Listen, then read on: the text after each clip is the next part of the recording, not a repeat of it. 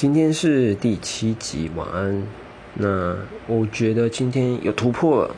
那除了跟这两位之前同事好朋友，嗯，算是说说了有关于工作业务方面的观念。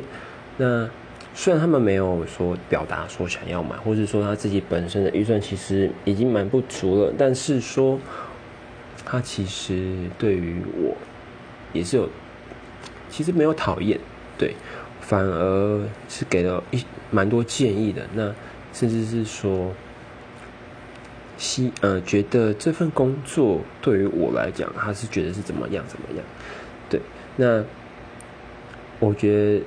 今天的体验算是收获良多。后来我也，我也找到一点如何自我表达的方式。